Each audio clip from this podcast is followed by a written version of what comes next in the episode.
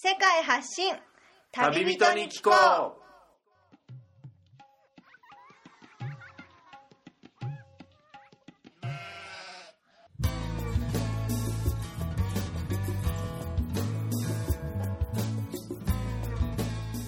この番組は世界各地で出会った興味深い日本人の旅人にざっくばらんにいろいろなことをインタビューしていく番組です。現地での旅の話の本編と脱線話のアフタートークの2本立てでお送りします。さて今回の旅人からは世界のどんなぶっ飛び話が聞けるのでしょうか？今回は分割した前回からの続きとなっています。前回をお聞きでない方はそちらからお楽しみください。JICA のこのシステムというかこの簡単な成り立ちというかそれについてもっとお伺いしていきたいんですけども来る前にまず自分が申し込んで、はい。まあ、そのテストというかそれを受けて適正診断に合格した人が行けるっていうふうにはい。聞いてるんですけども行く前に現地に行くにあたって何か日本で特別な講座というか研修だったり受けたりとかされてるんですか？研修はありましたね、はい。まあ、全員ほとんどの全員が受けるのが、まあ、2つの訓練所って呼ばれるものですけど、長野と福島に、はい。あそこに大体2ヶ月半こもって、はい。まあ、語学訓練はい。とあとはその他の、まあ、最低限必要とされるあのスキルと、はい。あとはセキュリティ面のはい。オリエンテーションだったりはいっていうものを、まあ、2ヶ月半こもってまあ、合宿形式で、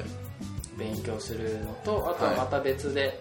合格した中にもはい。技術がまだ少し足りてないと判断された方には、はい。その別で別で。技術補完研修って呼ばれるものが関係でそれにも3週間自分はは農業研修っていうものに参加してきたりとか、いはあ。とはバイク対応される隊員も中にはいるんですけどあはい。そのバイク対応の方にはそのバイクの途上国でのバイクの乗り方講座みたそいこまで日本で？なのもやってたりしますね。あそうですか。はそれは思ってるより手取り足取りなそうですね。いろいろな、はまあ、現地に行くにあたってのい。ろいろなあ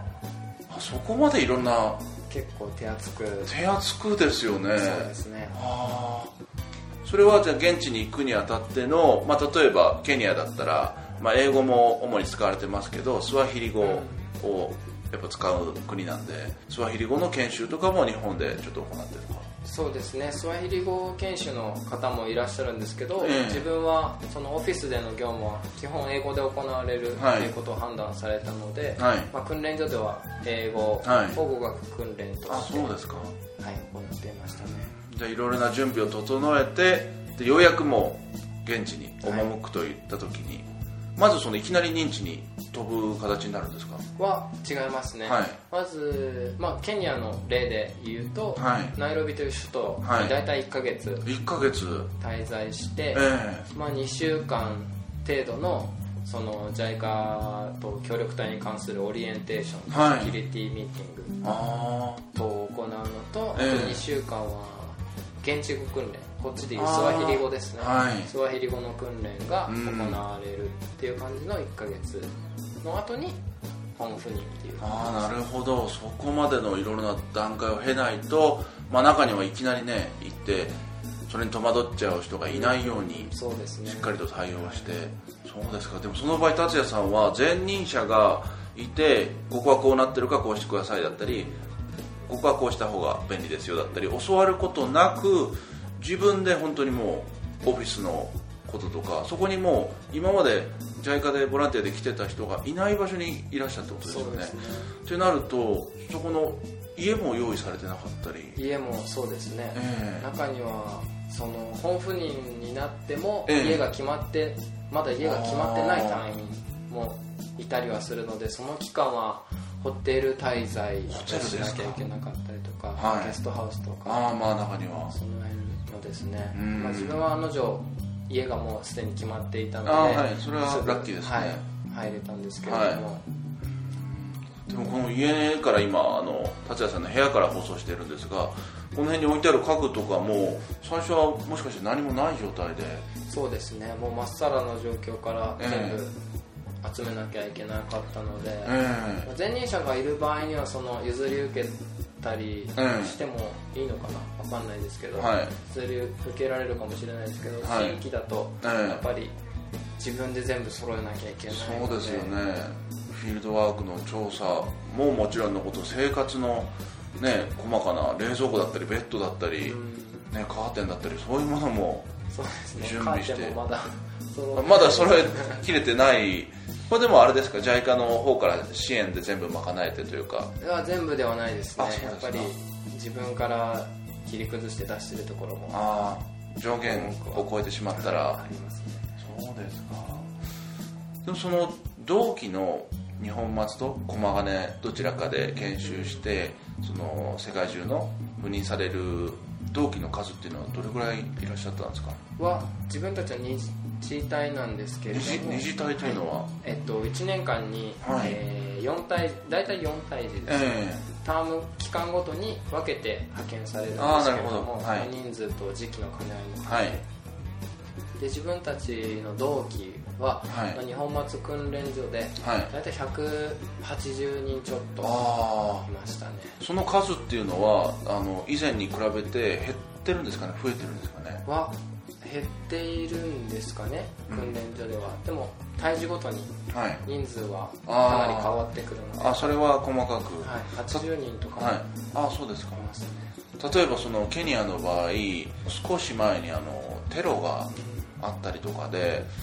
そういうちょっと治安状況が安定しない国にボランティアに行ってボランティアの隊員がまさかもしもの事態に巻き込まれたってなるとねちょっとあの不安になったりとか外務省的にもそういう国には行かせられないとかあると思うんですけど達也さんの年はどうでしたか？は特に、まあ、自分たちケニアの国だけなんですけれども、えそのケニアではやっぱり数名の方がはい。やっぱりナイロビが危険と判断されたのあで認知が変更になってしまったというかーあ違う国だったり。はい。あそうですか。そういうのはいらっしゃいますねそうですよね。ボランティアに行って命を落としてまでとかもね国としても責任をね負えないでしょうから。第一希望でもうこのケニアアフリカを申し込まれてたんですか？は残念ながら違って、はい。第一希望はマラウイっていうまた別のアフリカの国はですね、そこには行けず。いそこにもそこには行けずはい。第二希望も第三希望も外れケニアです。あケニアは全く希望していないにもですね。かかわらずそうですか、はい。その達也さんが志望を出した中ではあなたはここが一番ふさわしいというふうに。そうですね、判断されたんだと思います。そうですか。来てみてどうですか？仕事まだ数ヶ月だと思いますが、その手応えというかこれからどうこの土地の人たちの生活向上をしていったらいいかというか、そうですね。まあ実際今手応えをちゃんと感じられているかっていうと、はいまあかなりあやふや。いやでもまだ数ヶ月で新規で来てたらとまあ。ころがあるのでむしろ知らないことがまだまだ山ほどうーん。農家の現状も含めてですね、うん。もう多分仕事をもらうというよりも仕事を作るようなそうですね。環境ですよオねフィスにいても仕事が回ってこないので、まあはい。デスクオフィサーが領収書を発行したりとか、はい。あとは自分たちボンドの地域の上にある日本でいう市から県に対する、あはいはい。あの報告書とかはやっぱりその管理者デスクオフィサーとかが作らなきゃいけないので、はい。やっぱりそういう業務にはどんな内容を書いているかとかは把握することはできるんですけれども、はいまあ、特に口出しすることはできず、はい。っていうことなのでもう自分から動いていかないと何も生み出せないといううーん。そういう感じなので。うん。でもそれは達也さんの場合分かってて自分から来て。それを求めて求めて。挑戦して挑戦っていうして感じですね。日々もうやつれるような思いじゃないですか まだ元気ですね。まだ元気ですまだ大丈夫です。いやまだ元気がある状態だとまだその追い込みも足らないというか。足らないのか足らないと言ったらまあそんなスパルタのねそんなマインドでやる必要もないかもしれないですけど、まあ、そもそもそもそもボランティアって何なんだろうというかそういうところにもまあ立ち返らざるを得ないというか、まあ、本当に聞いてはいたけれどもこんな現状が広がっててこんな理不尽がまかり通っててでも人々はまあこれに抗うことできず粛々とそこで暮らしていかなきゃいけないようなものを目の当たりにしたりまあ自分の力でどうにかちょっとずつ変えていきたいっていうもう本当にそのボランティアをしてあげたくて現地に自分の時間を使ってその人たちを助けてあげたいっていう気持ちが本当に普通の人より沸点を超えて達也さんのように他の JICA で赴任している人たちっていうのは来てるのかなというふうに思うんですけどそのやっぱり実際に来てみての矛盾というか自分の中での葛藤だったりっていうのはいかがですか、葛藤ですか、えまあありますねやっぱり、はい正直、ええ。えもう多分リスナーの方々も実際にそういう赴任してみて生身の人間っていうのはみんな同じですから、うん。日本人っていうのも本音の話が聞きたいと聞きたいリスナーもいると思うんですね。まあ、正直そうですね、まあ、自分自身ゼロベースからはい。作り上げていくっていうことをええ。やってみたくて来てはいるものの、え正直やっぱり自分自身に何ができるのかっていうところには何度も何度も日々立ち返ります、ねやっぱり自分一人でできることはい。とできないこと、まあ、はい。自分一人でできることがやっぱり小さすぎるのであいかに、まあ、特に自分なんかは同僚がいなければフはい。ィールドにも連れてってもらうことはできないちょっと特殊な、しはそうなるとやっぱり自分一人でできることはかなり限られて無力さを痛感せざるを得ない、ね。はい。だからこそ、うん、ケニア人にも頼って頼られるっていう関係づくりからああそうでしょうね。始めていく。ええ。なんかし信頼っていうところですかね。信頼。少しずつですけれども、まあ、コミュニケーションを通してえ作り上げてい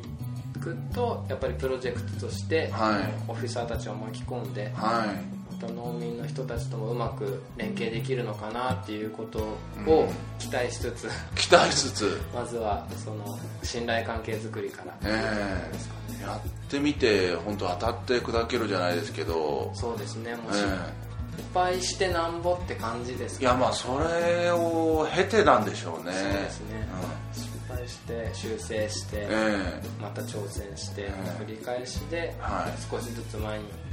進んでいくいうはい感じなんですかね、えああ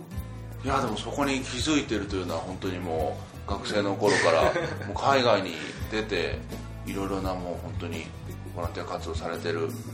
人ならではの熱い思いがあると思うんですけどそうですよね。それでもあの、うんこの JICA という組織自体についても、まあ、達也さんなりに、まあ、今回赴任して JICA を利用するのが前回ベトナムの時にちょっと関連したことはされてたっていうふうにおっしゃってましたけどこれはどういうふうにしてこれ続いてる伝統なんだろうであったりその青年海外協力隊、まあ、シニアボランティアとかそういうのも含めてなんか疑問を感じるところがあったりしませんか、JICA に対してっていうところですか、はい。やっぱり政府組織としてあるはい JICA が行えるその現地の人たちへのアプローチっていうものをやっぱり考えることはすごくありますね。あそうですか。自分たちはボランティアとして、ええ。まあ、やっぱりその各小さなコミュニティにええ。属しているのが自分たち。はい。でその現状っていうものをやっぱりよく見ることが JICA よりかははい。JOCV っていう自分たちの方が見れてるとは思うんですけれども。ああ本部の人たちよりは。そうですね。やっぱりそのプロジェクトが、まあ、JICA からあったとしても、はい。まあ、うまくそれが末端のはい。ターゲットとされる人たちに届いているのかうっていう部分ではやっぱり懐疑的になる部分もありますけれどもうん。ね事件はね会議室で起きてるんじゃない的な。そんな感じですかね。ああまあそうですね。その末端の人たちが思っててこうした方がいいって思ってるのをそそのね書面で届けてでもそれはちょっとあの、うん難しいっていうふうに跳ね返されたりしちゃうと、まあ、それが本当に何度も確実に変えた方がいいっていうのをこっちで目の当たりにしててもその会議室でじゃないですけどねそっちの方でっていうそのやるせなさとかそういうことは、まあ、日本のそれは会社や組織に属しててもそれはどこの場面でもあると思うんですけど、まあ、ボランティア団体の組織っていう形になったら、まあ、それも一企業というか会社という形でねやってたら、まあ、そういうことは、うん、生じてくるっていうのは、まあ、これからいろんな形のボランティアであったりそういうものを期待していく人も、まあ、組織というふうに人をまとめて、まあ、オーガニゼーションの形であってもまあ、そういう、うん、ややらせないというか、まあ、自分の思いが簡単に通らないだったり本当の苦労も徒労に終わってしまったりっていうのを分かった上で参加、うん、するっていうのは大事な気持ちかもしれないですね。ですねうん、やっぱりこっちに来て感じるのはそのまあ、JICA とか政府組織、うん、あとは大きな組織とやっぱり小さな NGO とか、うん、NGO で個人で出資してきてる人もいますよね。っぱりそういうところの包括できる部分っていうものをターゲットとする部分はやっぱり異なってくるので、まあ、いかにそういう人たちの方があの本当の村落の人たちのニーズに直結してすぐ叶えてあげたりとかもね動いたりの場合実現する場合もあるって聞きますね。行動も早そっちの方が早いですだそういう書類とかで上の方の人に届けてやっとサインが届いてやっと動けるんじゃなくてもう自分に決済権があればそれはね迅速にすぐ助けられますからね。まあでもそういう小さなところでもやっぱり資金面では、まあ、在家だったりとかにそうですか。あの協力を申し立てて。を受けてるところもあるので、えー、やっぱりその、まあね、どの部分を有効にそれぞれ、うん。まあ、長所短所を使いつつ、えー、いかに長所を伸ばしつつ、はい短所を他の部分で補っていくかっていうところにやっぱりすごく感じたりはします、そうですよね。そのホームページだったりそのいいなんとなく耳障りがいいキャッチコピーだったり、うん、それだけ見るとあなんかあいい感じだなっていうふうに自分の中の思いを理想化してあここに行けばなんとかなるであったりでも行ったとしたらその結構泥臭いような仕事内容だったりまあ、思いが届かないこともあるっていうことを分かっていくっていうのは大事だと思うんですよ、まあ、そうですね。本当にあここに行けばどうにかもう、うん、そんなのはほぼないですからね、うん、どんな会社とか人間関係の組織の中でも、ね、ボランティア団体もそれも例外ではなく同じということを。どれにも当てはまることなんじゃないですか、ねそうです。ね分かって上で行くっていうのと現地に行ってから分かって愕然とするっていうのだとモチベーションだったりまあ違うと思います、ね、そうですよね。まだ達也さんのようにまあいろいろ分かった上でいくつかのうん、そういうプロジェクトも終えてきてでも JICA で行ってみたいっていう場合と、まあ、なんとなくっていう人も中にはというかそれはまあ違いとして大きく出てきてしまうと、うん、かもしれない、ね、そうですよね他の隊員の人たちともう達也さんの場合まだ半年にも満たない状態っておっしゃってましたけどあの声を聞いたりとか、うん、あの現地のあの暮らしぶりについてたまに会って話したりとかもできるんですか？そうですね。たまに会うことはありますね、はい、月に1回2回程度は、はい、じゃあ現地についてすぐ様子を聞きに行ったりとかも？まあ、現地に行ってすぐはないんですけれど。あそれはなんかルールかなんか？あそうですね大体その、まあ、ケニアだけなのかは分かんないですけど、えー、まあ、3か月ルールっていうのがあって、えー、まあ、その3か月以内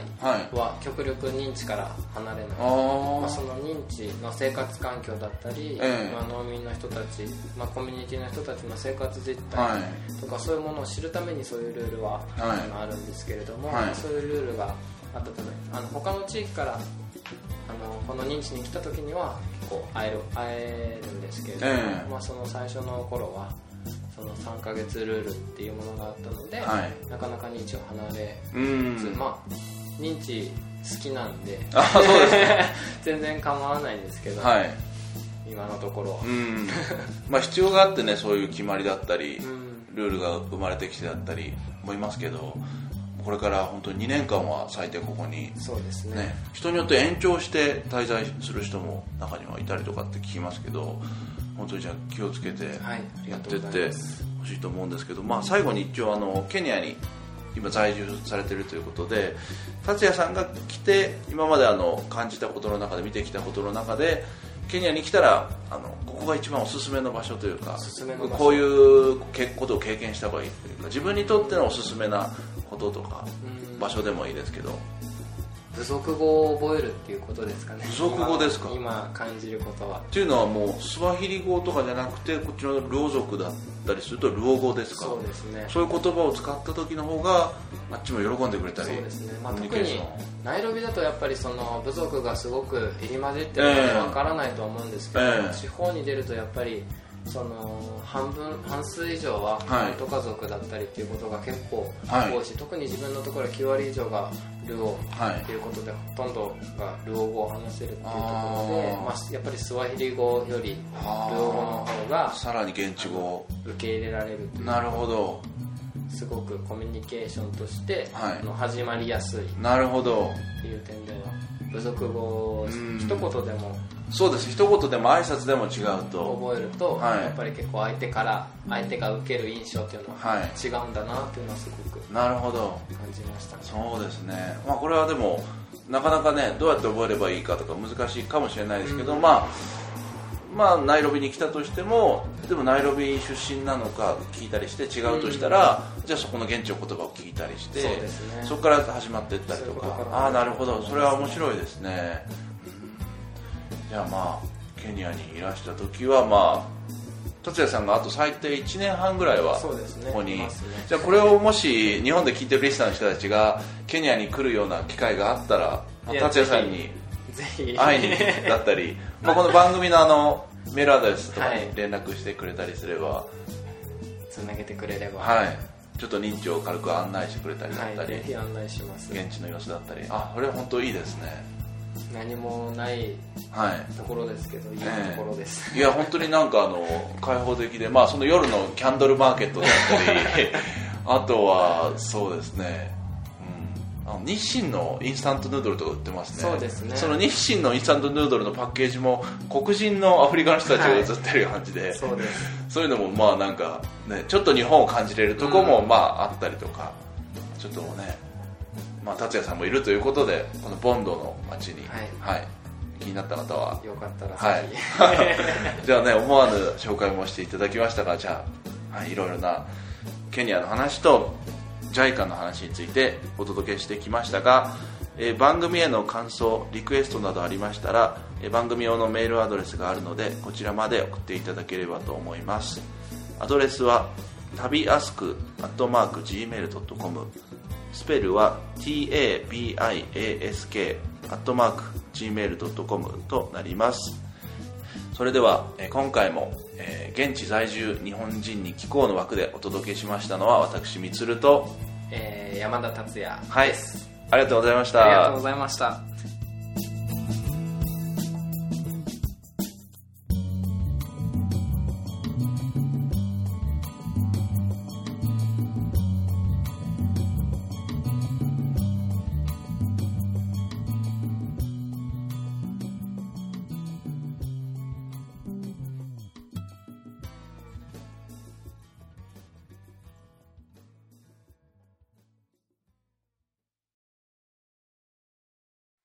では本編の放送が終了しましたがあの噂にですねこんな言葉を聞いたことあるんですけど日本松イリュージョンと駒金マジックっていうのをちらほらあのこのボランティアの人たちから聞いたりするんですけどいや何の音かはちょっとわからないんですけど、はい、ご存知ですか達也さん？いやもちろん。もちろん。日本松にいたので。ああはいはい。やっぱりそれは目の当たりにしたり。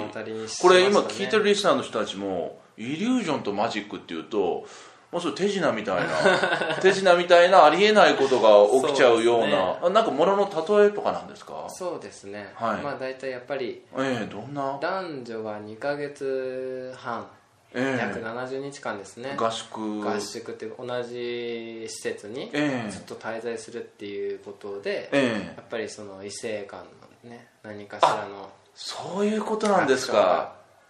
ラブ的な。ラブ的なのが生まれてきちゃうんですよね。2か月半もいると。いやでもそれあの例えば2か月半いる間赴任する場所それぞれ違ったりするじゃないですか。全然ありますね。ねむしろ違う場所の方が普通というか。で、ね、ももし万が一同じ国の近い場所とかでまあねそれつながったまんま、もうあのボランティアはボランティアでしっかりやるけれども週末の休みとかでもうあったりとかそういうことは別にいいんですか？あそれは構わないと思いますね。そうですか。やっぱりその職務はやっぱりそれぞれのオフィスで決められた時間でやっぱり役割があるので、ええ、まあ、それ以外は有効に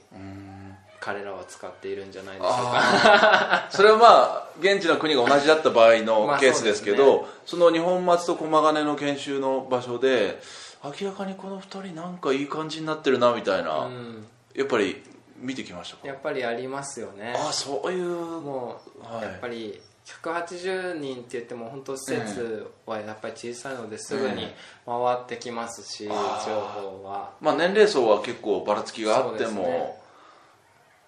うん、まあ、何しに 何しに来てんだっていう、まあ、ツッコミも入れたい気持ちは分かりますけど、はい、いざ自分がそういうところに行ってみたら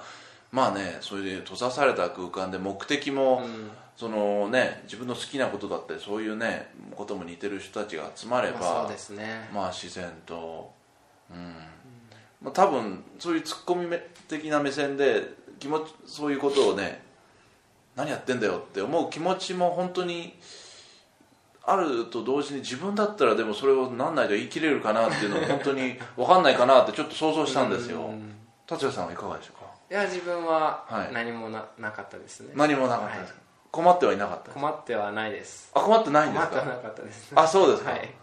もう何か特定の？もうはいいますので。あそうなんです大丈夫でした、うん、大丈夫でした まあでも本当ね現地に着いてからね過酷なねいろいろな、うん、任務の方がね優先ですから、はい、じゃあまあ引き続き、はい、これからも頑張って、はい、応援し続けたいと思います。ありがとうございました。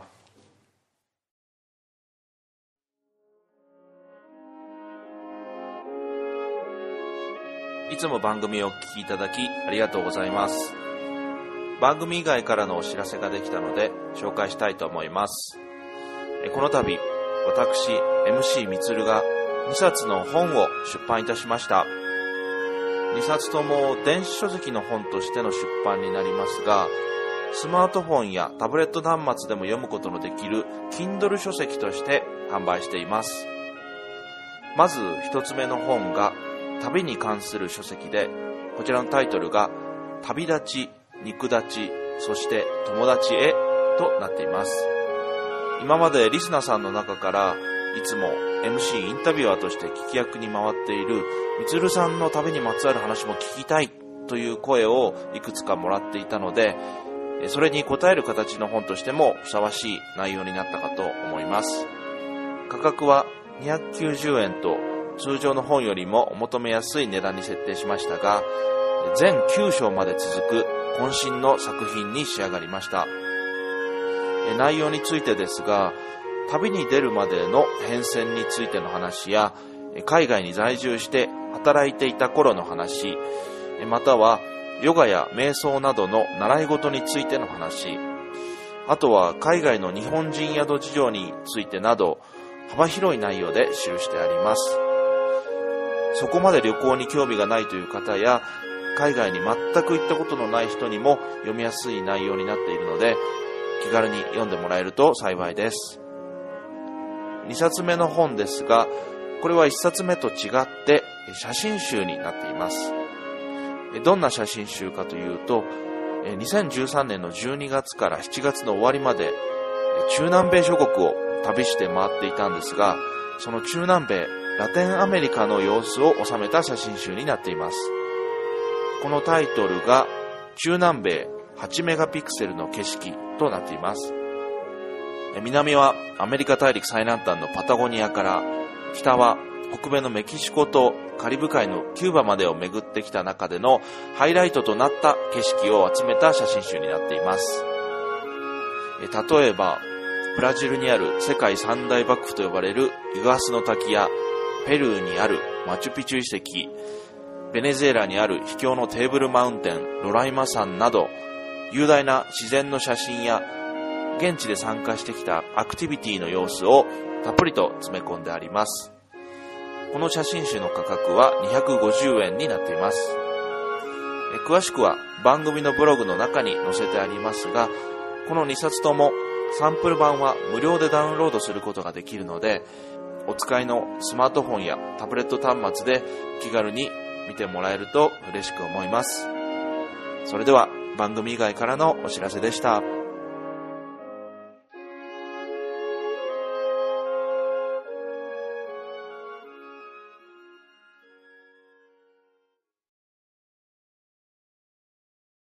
この番組はバックパッカーを応援するたびたびプロジェクトの提供でお送りしました。